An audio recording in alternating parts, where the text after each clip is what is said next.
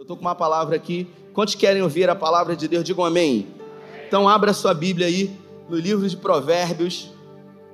Eles vão acender a luz aí para você ler. É só um versículo. Na verdade, se você não quiser, não precisa abrir. Eu apenas faço a citação aqui da parte A, Provérbios capítulo 23, no versículo 7. O tema da nossa conversa de hoje é decidir machuca, não decidir mata. Você pode repetir comigo: decidir machuca, não decidir mata. É isso aí. E o pior que mata sem tirar a nossa existência. Então, Provérbios, capítulo 23, no versículo 7, está escrito assim: Assim como o homem vê a sua alma, assim ele é. Pois ele só pensa nos seus gastos. E ele diz: essa tradução aí é diferente. A Almeida Corrigida diz: assim como o homem se vê no seu interior, ou assim como o homem se vê na sua alma, assim ele é. Feche seus olhos. Pai, essa é a tua palavra e em graça nessa noite pedimos que o Senhor tenha liberdade no meio de nós. Que o Senhor possa ministrar nas nossas mentes e no nosso coração. Que a tua palavra, que é poderosa, porque é ela que muda, que o teu Espírito Santo que convence, porque é ele que alcança corações, possa ter total liberdade nessa noite e que essa palavra, tão logo ao sairmos daqui, possa ser colocada em prática, para que verdadeiramente possamos viver um tempo novo na tua presença. É o que nós te pedimos e te agradecemos em nome de Jesus. Amém. Queria falar sobre essa visão que muitas são as vezes que temos de nós mesmos.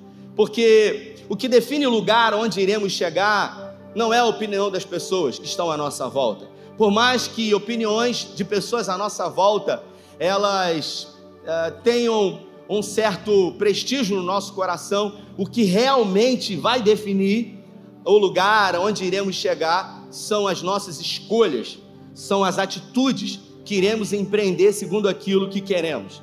Mas como esse texto mesmo diz, se eu não acredito que é possível, verdadeiramente não será possível. Afinal, eu não sei se você já parou para pensar, mas a nossa mente mente o tempo inteiro para nós. A nossa mente o tempo inteiro, ela mente para você mesmo, dizendo que você não pode, dizendo que você não consegue, dizendo que não é capaz, dizendo que é impossível, dizendo que por mais que você tente, você nunca vai conseguir. Principalmente num tempo onde vemos ah, uma vida utópica de pessoas em mídias sociais. E a gente, quando olha para a vida dessas pessoas, e a gente tem uma ideia, né, que essa vida é uma vida verdadeira, de sucesso, de conquista, sem luta, só com vitória. E quando a gente olha para a nossa vida, a gente vê uma vida de luta, a gente vê uma vida de batalha, a gente vê uma vida de dificuldade. E a gente acaba percebendo que tudo aquilo que a gente não governa, Marlon, nos governa. Em 2 Pedro diz que aquilo que domina o homem, de tal, ele se torna servo. Todo dia nós precisamos decidir. A vida é feita de decisões. E decisões envolvem escolhas. No momento em que você for dormir hoje à noite, amanhã, ao despertar do relógio ou do seu celular, você vai decidir colocar na soneca e ficar mais cinco minutos na cama, ou simplesmente ao primeiro toque levantar e decidir fazer aquilo que foi programado por você. Essas decisões, elas darão a você uh, lugares. Tem gente que bota mais cinco minutos, mais cinco minutos, mais cinco minutos, até que chega no limite do tempo que não, não se tem mais tempo. Se levanta correndo, não consegue tomar banho, sai correndo, comendo alguma coisa e o seu dia já é um dia uh, perturbado, é um dia atropelado, porque você já não se programou, você já não decidiu fazer aquilo uh, que você quer. E eu confesso que eu me coloco como primeiro nessa mensagem, Pastor Gil. Eu faço atividade física já há quase um ano e meio. Eu decidi isso depois que tive sérios problemas renais. Eu operei seis vezes, irmãos.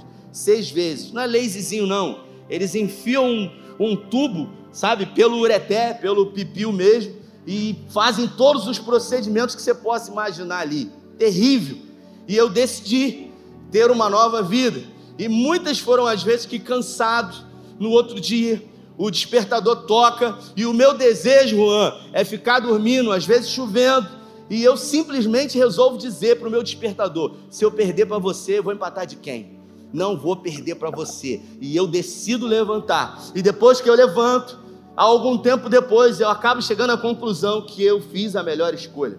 Então, as decisões, elas nos levarão a destinos. E é a gente que vai decidir. No final, um dia disse aqui em uma das minhas mensagens: ou a gente vai dar testemunho, ou a gente vai dar desculpa daquilo que fizemos, ou não. Mas a vida não é fácil, a vida é difícil. Viver envolve estar diretamente lidando com gigantes e desafios o tempo todo. E você que é um cristão assim como eu, a vida também não é nada fácil. E eu tenho os meus questionamentos já desde sempre sobre a vida, sobre os desafios, porque se eu sou um filho de Deus, às vezes eu tenho a impressão de que para mim tudo é muito mais difícil. Parece que para mim as coisas para acontecerem, elas são muito mais dificultosas, os níveis eh, de guerras que são enfrentados, não simplesmente porque eu sou um pastor, mas simplesmente porque eu existo. É muito difícil. Como eu disse, tive um problema renal e para resolver tive que operar seis vezes.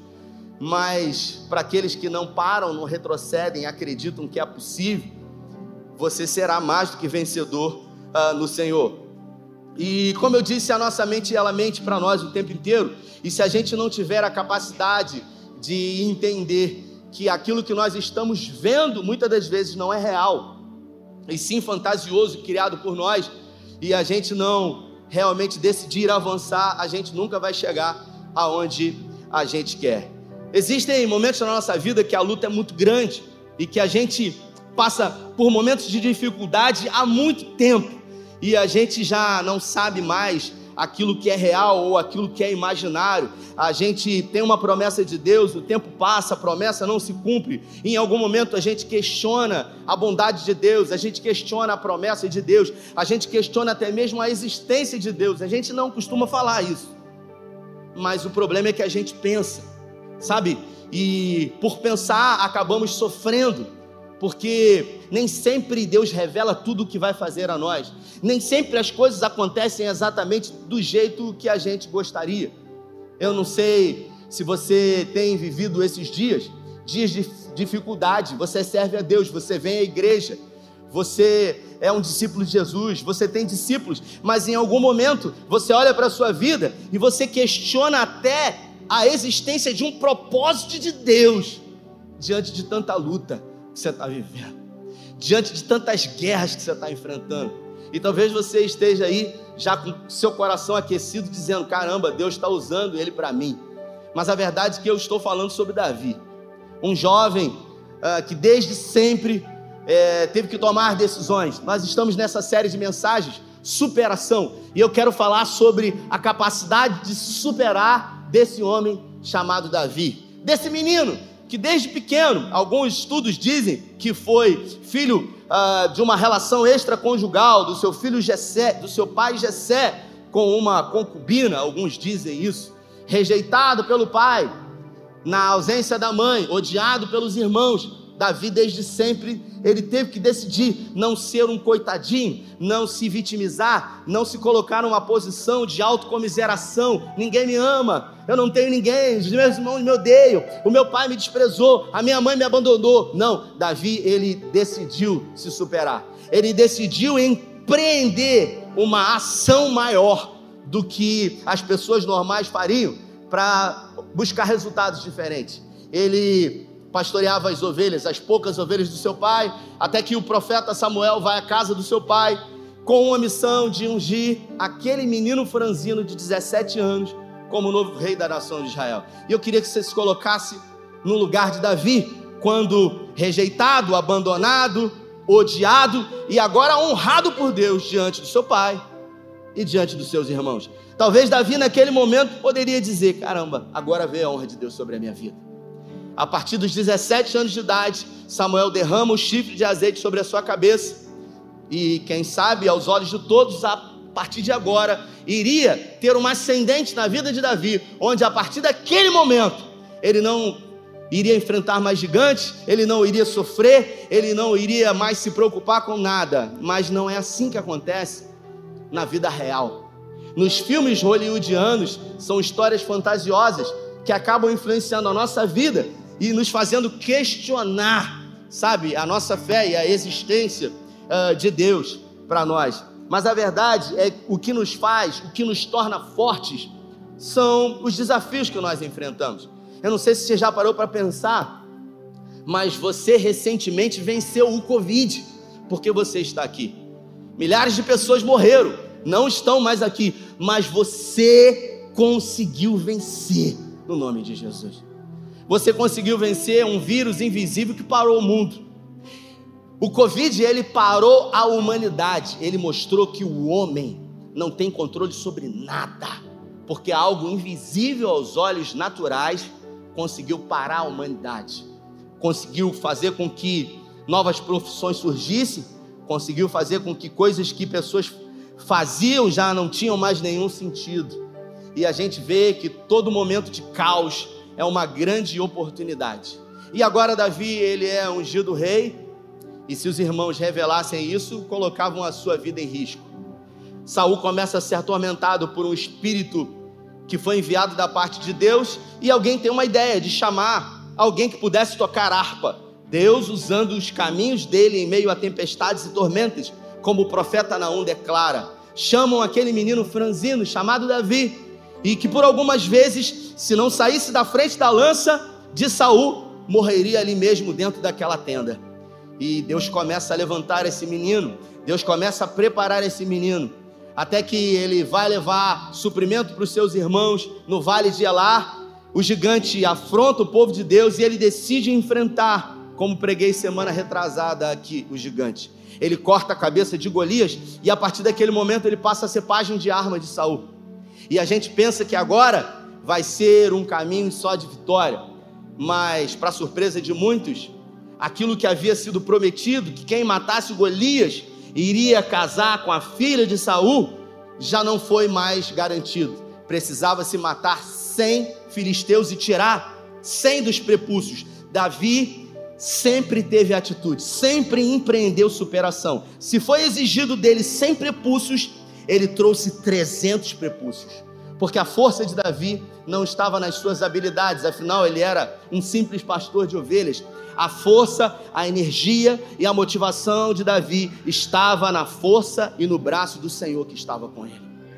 Davi então traz sem prepúcios, casa uh, comical e agora ele começa a desfrutar uh, de governar sobre homens, de liderar exércitos. Só que o seu sogro começa a sentir um sentimento uh, de preocupação, de inveja de Davi, e ele resolve no seu coração intentar morte contra Davi.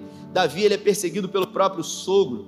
Por algumas vezes o sogro tenta matá-lo, até que a sua esposa Mical revela que o seu pai iria matá-lo numa noite. Davi precisa fugir. E agora, alguém que já havia vencido o gigante, alguém que já havia enfrentado homens fortemente armados, Davi ele deixa para trás a esposa, ele deixa para trás a casa, ele deixa para trás os pais, os irmãos, a família, e ele passa a peregrinar sozinho, sem direção, sem destino. E eu confesso que se fosse eu, em algum momento, iria questionar ao Senhor, dizendo: por que, que isso está acontecendo na minha vida? Afinal, desde sempre eu decidi te servir, Desde sempre eu obedeci ao Senhor, eu fiz aquilo que era reto, eu fiz aquilo que era justo, puro aos olhos do Senhor. Davi poderia olhar para o lado e ver muita gente fazendo coisa errada, prosperando. E aos olhos naturais, ele fazendo a coisa certa e só sendo perseguido. E é assim que às vezes a gente se sente. E às vezes a gente pergunta: por que, que é tão difícil para mim? Por que, que é tão difícil fazer aquilo que é certo, com o perdão da expressão, e só tomar na cabeça? Quando pessoas ao nosso lado escolhem caminhos mais curtos e acabam prosperando aos nossos olhos, assim como no Salmo 73, Asaf teve coragem de dizer. Às vezes a gente precisa abrir mão, às vezes a gente precisa abrir mão dos nossos sonhos, da nossa vontade, porque a verdade é que em nenhum lugar da Bíblia, pastor, a Bíblia não revela que o sonho de Davi era ser rei de Israel. Em nenhum lugar, Vinícius, a Bíblia fala que o sonho de Davi era ser rei.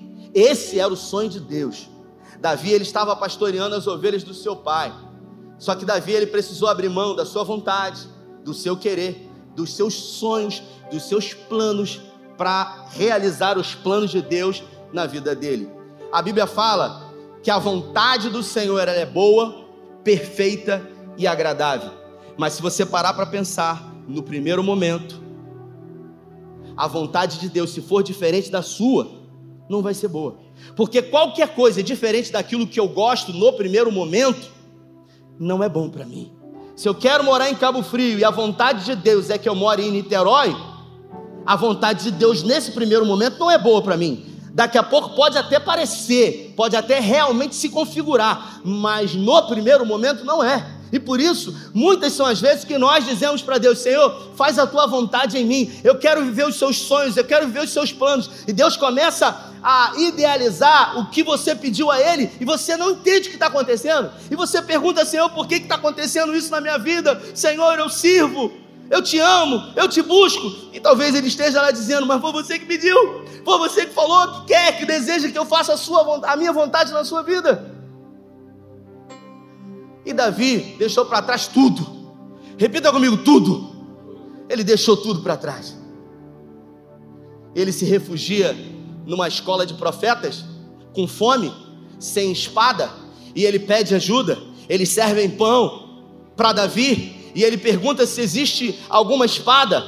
Aqueles homens dizem: Ah, existe uma espada aqui que foi a espada de Golias, o gigante que você matou. Ele pega aquela espada e Davi mente porque ele diz que está numa missão surpresa que ninguém sabe, e por isso ele está sozinho. O homem, segundo o coração de Deus, também mente quando ele se sente pressionado, quando ele se sente acuado, quando ele se sente com medo. Davi mentiu, e por causa da mentira de Davi, isso custou a vida de muitos homens. Davi era uma péssima companhia. Todo mundo que se aproximava de Davi era um alvo certo de Saul. Saul mandou matar todos aqueles profetas que foram mortos por um dos servos de Saul chamado Eg. Então, você imagina agora Davi carregando nas costas a culpa por pessoas que o ajudaram terem sofrido e morrido.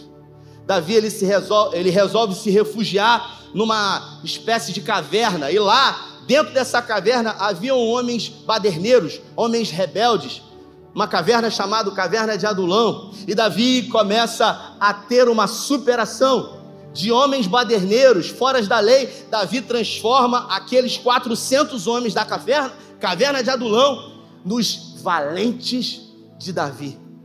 O estilo de liderança de Davi era o estilo de liderança de Jesus. Dizia há pouco para o pastor Gil que a maior, a maior referência, Marlon, de liderança é a liderança de Jesus. E a liderança de Jesus era a liderança de amizade, porque ele disse: Já não vos chamo mais servos, e sim amigos, porque tudo quanto o Pai tem me revelado, tenho dito a vocês.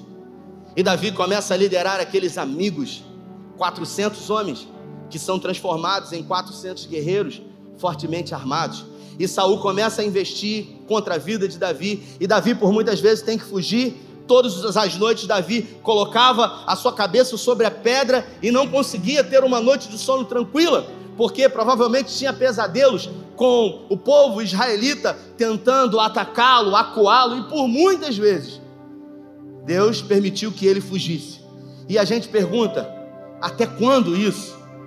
Eu não sei se você sabe sobre isso, mas Davi, do dia em que Samuel desceu o óleo sobre a cabeça dele, até o dia em que Saul morreu, passaram-se 17 anos. Repita comigo, 17 anos. Agora Davi tinha 34 anos. E Davi não teve mais paz. Davi não conseguiu mais ficar no deserto da Judéia, porque todos os lugares que ele ficava, Saul mandava investidas para matá-lo. Davi precisou fazer aquilo que ele jamais imaginou fazer se aliar ao principal inimigo do povo de Deus. Davi resolveu se aliar aos filisteus. Primeiro fingiu-se de louco, permitindo que a barba dele ficasse tomada de baba, sabe, rangendo os seus dentes, fazendo-se louco mesmo. Até então, pediu para que os filisteus pudessem dar guarida para ele, dizendo ele que iria lutar as pelejas dos filisteus. Existem momentos nas nossas vidas que a luta é tão grande, queridos, que nós vamos ter que fazer aquilo que jamais imaginamos fazer. E isso não tem a ver com fazer coisas ilícitas. Isso tem a ver com fazer coisas que vão contra os nossos princípios. Isso tem a ver com fazer coisas que às vezes possam ferir o nosso caráter, como ter que se submeter a fazer coisas que você não gostaria mais de fazer, ter que trabalhar com coisas que você ah, jurou a você mesmo que não ia mais trabalhar, pela posição que o momento você alcançou da sua vida. Mas a vida é feita de escolhas, e é você que vai escolher se o seu amanhã será diferente do hoje. E é exatamente a capacidade de se superar é a capacidade de empreender um esforço maior, porque ação é um verbo, superação é também um verbo, mas a superação é a capacidade de se empreender um esforço maior para se chegar a um objetivo desejado. Poucas pessoas conseguem ter a capacidade de se superarem, de superar a si mesmo, de não se deformarem de não acreditarem na sua própria mente, Marcelo, porque como eu disse, a nossa mente, ela mente o tempo inteiro. Ela diz para nós: Deus te abandonou, Deus se esqueceu de você. Davi ele perdeu amigos, Davi ele perdeu a família, porque agora Saul tinha matado os pais, tinha matado os irmãos, Davi perdeu as esposas. E agora Davi está lutando pelos filisteus. E ele está lutando contra os amalequitas, ele está lutando contra o povo inimigo e ele está dando vitória para os filisteus. E você imagina o coração de Davi agora tendo que fazer aquilo que ele jamais imaginou fazer, porque muitas foram as vezes que ele matou os filisteus. Mas é assim na nossa vida. Nem sempre fazemos aquilo que queremos fazer. A minha a minha mãe, ela sempre dizia para mim: meu filho, nessa vida, o que precisa ser feito, tem que ser feito, não tem jeito. Tem coisas que é você que vai ter que fazer e é você que vai escolher se você vai fazer ou se você vai terceirizar. Na quinta-feira eu preguei aqui e eu disse que se você não escolher, alguém vai escolher no seu lugar. Porque se você não escolher ser um funcionário melhor, Talvez amanhã o seu patrão escolha colocar alguém no seu lugar e te mandar embora. Se você não escolher ser um homem melhor no seu relacionamento, no seu casamento, talvez amanhã a sua esposa escolha separar de você. Se você não escolher ter uma vida de espiritualidade, o diabo vai roubar a sua espiritualidade e vai fazer de você alguém carnal. Quando nós não escolhemos, alguém irá escolher por nós aquilo que você não governa, te governa. Aquilo que domina o homem, de tal ele se torna servo. Se eu sou dominado pelo celular, eu sou escravo dele. Se eu sou dominado pelo vício, pelo pecado, eu sou escravo do vício e do pecado. Se eu sou dominado pela graça do Senhor, se eu sou guiado pelo Espírito Santo de Deus, se o Senhor ele sempre tem liberdade na minha vida, eu sou dominado por ele, eu sou servo dele e eu faço a vontade dele em tudo na minha vida. Eu queria que você entendesse aqui um camarada que já não tinha mais o que fazer, fugindo como um cão, correndo de um lado para o outro. Você sabe quantas vezes Davi parou e ele falou de braços cruzados: "O senhor está de brincadeira comigo?" Porque alguns anos atrás o Senhor mandou um profeta aí na minha casa, na casa do meu pai, derramar óleo sobre a minha cabeça e dizer que eu seria o novo rei de Israel. E que rei é esse? Que se não foge, morre. Por que, que isso está acontecendo na minha vida? Que promessa! Porque eu não consigo ver um propósito do Senhor nisso. É assim que às vezes a gente se sente. A gente não consegue ver lógica a gente não consegue ver uma razão para tanto sofrimento, para tanta dor, para tanta guerra. Quantas foram as vezes que eu ouvi de pessoas: eu estou cansado de estar tá cansado, eu estou cansado de lutar, porque eu não posso parar, porque pessoas dependem de mim, porque se eu parar ninguém come. e aí a gente liga o modo automático e a gente quer abreviar a nossa vida. Por isso que muitos pastores morrem, né, pastor Gil? Por isso que muitos pastores tiram a própria vida, porque eles acabam sucumbindo com problemas de outros. São pessoas que andam sobrecarregadas, são pessoas que vivem tomando para si, além das suas questões e problemas, os problemas dos outros. E agora, o povo de Israel resolve atacar os filisteus. E os filisteus vão lutar contra o povo de Israel. E Davi decide então lutar contra o seu povo. E se existia alguém que amava o povo de si mesmo era Davi. Saul não estava preocupado com o povo. Saul estava preocupado com as suas vontades, com o seu ego, com a sua vaidade. E Davi se posiciona e diz: Eu vou lutar contra os israelitas. E eu não tenho dúvida aqui no meu coração, digo eu, não o Senhor, que Deus não permitiu que Davi lutasse contra o povo de Deus. Os príncipes decidem então consultar o rei e dizer para ele: Olha, Davi vai trair a gente, porque se Davi lutar contra o povo dele, Davi vai se voltar contra nós e ele vai acabar nos ferindo. O rei então tem uma conversa difícil com Davi e diz para ele: Olha, eu gostaria muito que você lutasse, porque até hoje você tem sido, você tem se mostrado um guerreiro valente e leal, Davi. Eu não tenho uma vírgula para dizer para você. Eu sinceramente não entendo por que, que você decidiu se aliar a nós contra o seu povo. Mas você trouxe muita vitória, porque Davi foi leal, mesmo sofrendo. Davi ele sempre ele valorizou os princípios, mesmo vivendo os piores momentos da vida dele. Davi ele nunca quebrou princípios, queridos. Porque princípios são inegociáveis. Tem pessoas que falam muito, às vezes, sobre a iluminação da igreja, sobre a cor da parede, sobre as luzes e sobre tanta coisa que e eu sempre digo para eles: o que não pode ter na igreja de Jesus é pecado, porque princípios são inegociáveis. Agora, a cor da parede, eu conheci em 2019 a réplica da igreja primitiva. E sabe qual era a cor da parede da igreja do primeiro século? Era de pedra, porque nem tinha tinta naquela época. Não tinha bancos como esse, eram bancos de pedra não tinha uma bateria como essa, cara, não tinha um instrumento como esse. Então, tudo que você vê hoje em igrejas evangélicas não tem nada parecido com a igreja do primeiro século, porque lá não tinha nada. O que não pode ter aqui dentro é pecado, irmãos. Agora, o que não pode faltar aqui dentro é amor pelo próximo. Por isso, somos uma igreja que ama a Deus servindo ao próximo, dizendo para você que tudo o que Deus fez de Gênesis a Apocalipse foi em seu favor. Porque Deus amou você de tal maneira que entregou o seu único filho. Talvez no meio das lutas e guerras que você esteja enfrentando, você não consiga ver isso hoje, mas nem por isso você pode parar ou desistir ou recuar. Porque o final das coisas infinitamente será melhor do que o início delas. Então, o rei diz para Davi que lamentavelmente eles não querem que Davi lute aquela peleja. E depois de 17 anos, fugindo, sofrendo, Davi então é liberado. Davi e agora 600 homens poderosos.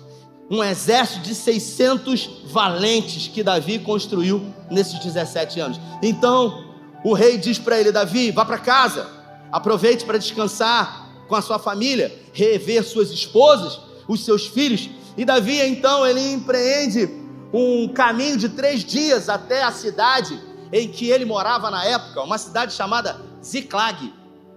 Havia constituído ali família. Ele tinha já nessa época três esposas, alguns filhos. E Davi então, com a comitiva de 600 homens, eles chegam até essa cidade chamada Ziclag. E ao chegar de longe, eles avistam uma grande fumaça e fogo. E eles percebem que a cidade inteira foi queimada. Os amalequitas haviam passado naquela região e pegaram todos os homens, mulheres, crianças e animais como despojos de guerra. E os amalequitas levaram como escravos as esposas de Davi, os filhos de Davi, as esposas dos valentes de Davi, os filhos dos filhos dos valentes de Davi. E o texto diz que Davi, cansado com os seus homens, Davi ele chora amargamente. Davi ele se desespera, Davi ele rasga a sua alma, e os homens eles estavam exauridos de força. Davi se encontrava há 17 anos fugindo. E agora, Davi tem todos os motivos do mundo para perguntar para Deus por que de tanta desgraça na minha vida. Porque Davi aqui já tinha perdido seu pai, já tinha perdido a sua mãe, os seus irmãos que Saul matou, ele tinha perdido todas as suas esposas, ele tinha perdido os seus filhos que foram levados, tinha perdido a casa, ele não tinha um lugar para morar porque pegou fogo em tudo. E você sabe o que, que aconteceu? Quando a gente acha que não pode piorar, o texto que eu vou ler agora diz que os amigos de Davi, os valentes de Davi, quando viram isso, disseram: A gente vai matar você, cara porque tudo isso é culpa sua.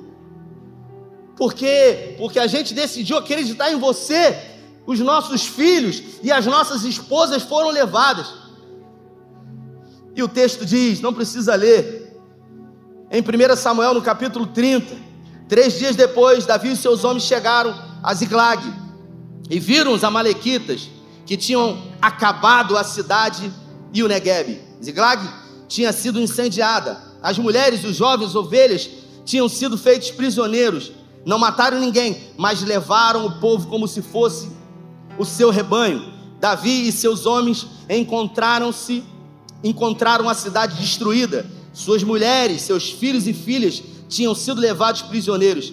Davi e seus homens choraram incontrolavelmente até esgotar as suas forças. As duas mulheres de Davi, Ainoã, Jezel e Abigail, viúva de Nabal do Carmelo, também foram levadas prisioneiras com os demais.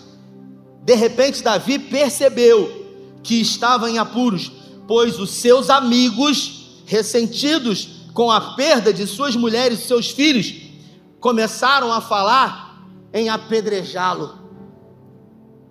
Agora, até mesmo os amigos de Davi se voltaram contra ele. Davi não tinha mais o que perder, irmãos ele tinha perdido tudo. E é nesse momento que a gente questiona até a nossa existência. Sabe? E se talvez algo do que eu esteja falando aqui se assemelha ao que você está passando, isso não é mera coincidência. Porque Deus não tem prazer no sofrimento do justo, a palavra de Deus diz. Mas nós somos aperfeiçoados dia a dia, através das lutas e dificuldades. São as escolhas que vão nos levar a lugares. Deus não tem prazer no sofrimento do justo. Então por que, que eu sofro? Porque a vida, inevitavelmente, é uma vida dialética, onde nela se encontram dias bons e dias maus. Demorei 10 anos com a minha esposa para realizar um sonho de ter filho.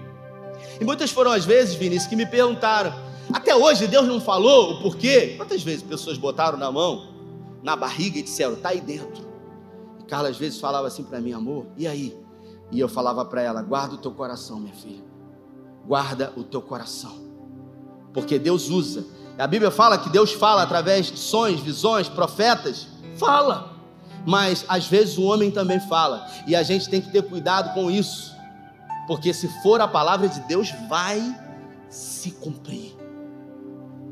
Davi aqui podia pegar a espada e se lançar sobre ela, o seu coração dilacerado, mas o texto diz e eu queria chamar a sua atenção para esse momento. Davi havia perdido tudo, e o texto diz que Davi, mas Davi encontrou forças no eterno, o seu Deus. Davi se recreou no Senhor, Davi se reanimou no Senhor. É nele, é só nele que você vai encontrar força, porque a esposa, ela pode ir embora, mas se Deus permanecer na sua vida, Deus traz a esposa de volta. O filho pode ir para as drogas, mas se Deus permanecer na sua vida, o Deus que você serve vai lá e traz o filho da mão do inimigo de volta para sua casa. Todo mundo pode ir embora, mas o Senhor ele não pode ir embora da sua vida. Você pode abrir mão de muita coisa, mas você nunca pode abrir mão da fé em Jesus Cristo. Você nunca pode duvidar daquilo que realmente Ele fez por você. daquilo que representou a sua libertação. E a Bíblia fala que, mesmo sendo perseguido agora pelos seus amigos, Davi ele encontrou forças no Senhor, Davi ele se recreou no Senhor, Davi ele buscou forças aonde ele não tinha, Davi ele empreendeu uma super ação. Davi tinha a opção, tinha, ele podia se matar ali, porque ele não tinha nem certeza se os seus filhos e as suas, as suas mulheres haviam morrido, porque era um costume matar a todos, mas simplesmente Davi fez uma escolha.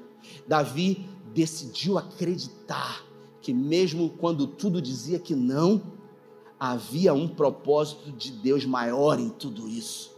E nós estamos aqui hoje falando exatamente desse homem que fez as escolhas certas na sua vida que, que até agora não negociou princípios para que pudesse ter o cumprimento de promessas de Deus na sua vida. Davi chamou o sacerdote Aimeleque e disse para ele: traga o éfode, que era uma espécie de estola sacerdotal. Ele coloca o éfode. Davi então se apresenta diante do sacerdote, perguntando para ele se deveria seguir os Amalequitas e se, se porventura seguisse os Amalequitas, teria sucesso em vencer os Amalequitas somente com 600 homens, e Deus, através daquela estola sacerdotal que possuía duas pedras, que algumas correntes teológicas dizem que reluzia, conforme a pergunta que se fazia, Deus disse que sim. E Davi então se levanta com os seus 600 homens, ele reanima aqueles homens, dizendo: Se levantem, creiam, é possível, nem tudo está perdido, mesmo não tendo nenhuma certeza, nenhuma garantia de nada ele decidiu fazer a escolha certa. Ele decidiu por acreditar numa palavra de Deus. Porque quem tem uma palavra de Deus não precisa de mais nada. Às vezes, a gente precisa abrir mão. Assim como essa canção.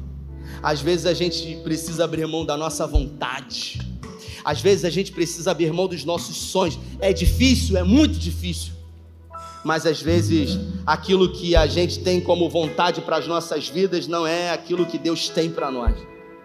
E eu tenho absoluta certeza em dizer para você que maiores são os sonhos e planos de Deus para a sua vida e para a minha vida do que os nossos planos.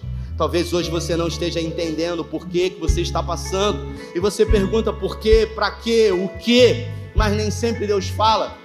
E muitas foram as vezes que nos momentos de inquietação, eu orei e eu perguntei: Você sabe o que, que Deus me disse? Nada. Só que conforme os anos passam e a gente acaba amadurecendo, Pastor Gil, a gente acaba entendendo que o silêncio de Deus fala muito. O silêncio de Deus revela muito nas nossas vidas.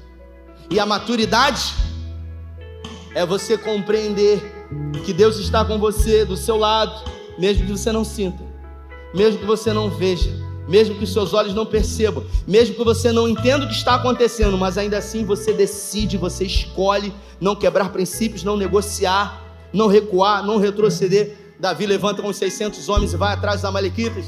Ele encontra um egípcio que foi deixado pelo caminho. O egípcio então leva Davi e os seus homens próximos aos amalequitas. 200 dos homens, dos, dos 600, 200 estavam exaustos precisaram atravessar um ribeiro e eles dizem o seguinte: olha, a gente não consegue mais, a gente não tem mais forças humanas. Davi disse para eles: fiquem aqui, nós iremos se Deus nos dará vitória. E Davi deixa 200 homens e agora com 400 homens, Davi resolve lutar com um exército incontável. E Davi ele luta uma noite inteira, um dia inteiro. E Deus dá a vitória a Davi. E Davi consegue resgatar os filhos, as esposas e todo o despojo de guerra. Deus tornou tudo aquilo de caos na vida de Davi num grande testemunho que eu estou contando hoje para você. E quando todo aquele despojo foi pego, os homens encontraram aqueles 200 que ficaram pelo caminho e muitos disseram: Vocês não terão direito de nada, afinal se acovardaram, disseram que estavam cansados, então vocês só vão pegar as esposas e os filhos e se deem por satisfeitos. Davi se levantou e disse: Não, não, queridos, preste atenção, tudo aquilo que é nosso por direito será direito deles, porque tudo aquilo que a gente conquistou não tem a ver com merecimento, tem a ver com graça tem a ver com a vitória. Foi Deus que nos deu a vitória, não fomos nós que vencemos, e sim Ele que nos deu a vitória. E isso mostra um caráter de um homem segundo o coração de Deus, que não age segundo emoções humanas ou revanchismo, porque você fez isso comigo, agora eu não farei mais com você. Você não merece. Não faz acepção de pessoas. Davi simplesmente resolveu ter um coração puro e reto alguém que não se ressentia, alguém que diante de dores que vivia se recreava. Eu queria que você se colocasse de pé nessa noite. Talvez essa mensagem ela tenha ido de encontro ao seu coração e tenha muito a ver com o que você tem vivido nos últimos dias. Quem sabe ultimamente você teve que fazer coisas que você jamais imaginou fazer, e eu vou repetir: isso não tem a ver com coisas ilícitas ou pecaminosas. Isso tem a ver com coisas que você, sabe, achou que não teria mais que fazer porque chegou a um lugar, porque alcançou um patamar. Mas a vida, como eu disse, é cíclica e ninguém vive só de dias bons. A verdade é que às vezes nós temos que abrir mão. Abrir mão dos nossos sonhos, dos nossos planos para viver algo maior, os sonhos e os planos de Deus. E se essa palavra veio ao meu coração, eu não tenho dúvida que o Senhor trouxe você aqui hoje para que você pudesse ouvir isso para que você nessa noite pudesse ter uma capacidade de se superar. Coloca aqui a, a frase superação. Talvez você precise empreender uma capacidade maior de ação, uma superação. Porque muitas foram as vezes que Davi teve que recomeçar. Muitas foram as vezes que ele teve que se reanimar ele não teve pessoas para incentivar, para motivar, para dizer: Deus é com você. E nesses momentos a Bíblia fala que ele encontrou forças no Senhor, quando ele nem mesmo tinha forças. Quando os seus amigos, quando a sua mãe, quando o seu pai, quando os seus irmãos foram embora ou o abandonaram, o Senhor nunca abandonou Davi. Deus estava utilizando os desafios vividos por Davi para transformar ele no maior e no melhor rei que a nação de Israel teve. De todos os reis que houveram no Antigo Testamento, tanto no Reino do Sul quanto no Reino do Norte, o único rei que foi enterrado dentro de Jerusalém foi Davi. Se você for em Israel, se você for na cidade antiga de Jerusalém, dentro da cidade antiga existe um único túmulo dentro, o túmulo de Davi. Tamanha importância esse homem teve, não pelos erros que ele cometeu, mas pela capacidade de todos os dias superar a si mesmo. Talvez você precise disso. E eu queria desafiar você a sair do seu lugar e vir aqui à frente, provando para você mesmo que você pode. Porque você pode ficar no seu lugar e dizer: É, essa palavra foi para mim, essa palavra, e amanhã vai ser diferente. Mas a vida é feita de decisões, e a maior decisão que você vai tomar hoje é se realmente essa palavra vai ser uma palavra emotiva ou se essa palavra vai produzir um efeito desejado na sua vida. Então, se o Espírito Santo e não eu falou com você, sai do seu lugar. Sai do seu lugar que eu quero orar com você. Saia do seu lugar em nome de Jesus. Feche os seus olhos. Isso. Sai do seu lugar. Isso. Você que está aqui na frente, queria que você colocasse a mão na sua cabeça. Coloca a mão na sua cabeça aí, em nome de Jesus. Porque você é autoridade sobre a sua vida. E nós vamos repreender toda mentira que a sua mente conta para você e que você acredita. Que é o fim, que acabou, que não tem jeito. Assim como muitas foram as vezes que Davi precisou não acreditar naquilo que os olhos dele estavam vendo. Pai, é no nome de Jesus que nós queremos declarar sobre homens e mulheres que reconheceram e vieram aqui, reconhecendo para si mesmo e publicamente que precisam empreender uma ação maior, uma superação, uma capacidade de superar a si mesmo diante de uma grande luta, diante de um vale, de um deserto, de um fracasso mas nós não somos aquilo que estamos passando. Nós somos filhos de Deus. Se Deus é por nós, Romanos no capítulo 8, quem será contra nós? Aquele que nem mesmo o seu próprio filho poupou, antes o entregou por amor a nós, como não nos dará também juntamente com Ele todas as coisas? Pai, nós queremos repreender todo pensamento contrário aos pensamentos e planos que só tem ao nosso respeito. Tudo aquilo que vem para atrapalhar, impedir, para dizer que não é possível, para dizer que acabou, para dizer que é o fim, nós repreendemos no nome de Jesus. Nós declaramos uma mente de Cristo, uma mente cativa ao Senhor. Tudo que é bom, tudo que é puro, justo. Se há alguma fama, virtude ou louvor, nisso pensaremos. Pensaremos pensamentos de paz e não de mal, para nos dar o futuro que o Senhor tem preparado. Nós declaramos uma mente de Cristo, nós declaramos uma mente inabalável em Ti. Nós declaramos os pensamentos, Pai, em Ti, cativos à Tua presença. Coloca a mão nos seus olhos aí. É no nome de Jesus que nós queremos repreender, acreditar naquilo que é natural e não naquilo que o Senhor tem para nós. Não fixaremos nossos olhos naquilo que estão diante de nós, porque não somos aquilo que estamos vivendo, nós somos aquilo que Deus tem separado para nós. Por isso, Pai, nos dê uma capacidade de visão além dos olhos naturais, nos dê uma visão espiritual. Assim como o profeta orou e declarou que os olhos de Geazi fossem abertos, para que ele pudesse perceber e ver o grande exército de Deus que estava ao nosso favor. Que o Senhor abra os olhos desses homens e mulheres que estão aqui, para que eles possam perceber que maiores são aqueles que estão conosco do que aqueles que se levantam contra nós. Coloca a mão na sua boca aí. Coloca a mão na sua boca. Pai, nós declaramos que a partir de hoje a nossa boca não irá reclamar, a nossa boca não irá murmurar, não iremos questionar ou perguntar aquilo que estamos vivendo, se o Senhor for o centro das nossas vidas. Da nossa boca somente sairá o perfeito louvor, ou até mesmo o sacrifício de louvor. Nós declaramos que a nossa boca será um manancial de bênçãos do Senhor. Em nome de Jesus, coloca a mão no seu coração. É no nome de Jesus que nós declaramos a paz que excede todo entendimento. Que apesar de lutas e guerras do lado de fora, dentro, que o Senhor dê uma paz que vai além da compreensão humana. Que eles possam deitar e logo pegar no sono, porque o Senhor é com eles. Eu declaro sobre a sua vida, meu irmão e minha irmã, que os planos e projetos de Deus continuam tendo validade sobre a sua vida. Que os desertos, por mais longos que possam ser, não irão definir aquilo que Deus tem para a sua vida.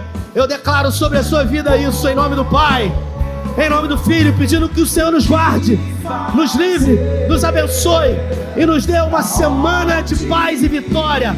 Em nome de Jesus. Se você crê, recebe, dê a melhor salva de palmas a Ele. Deus abençoe. Uma excelente semana. Valeu!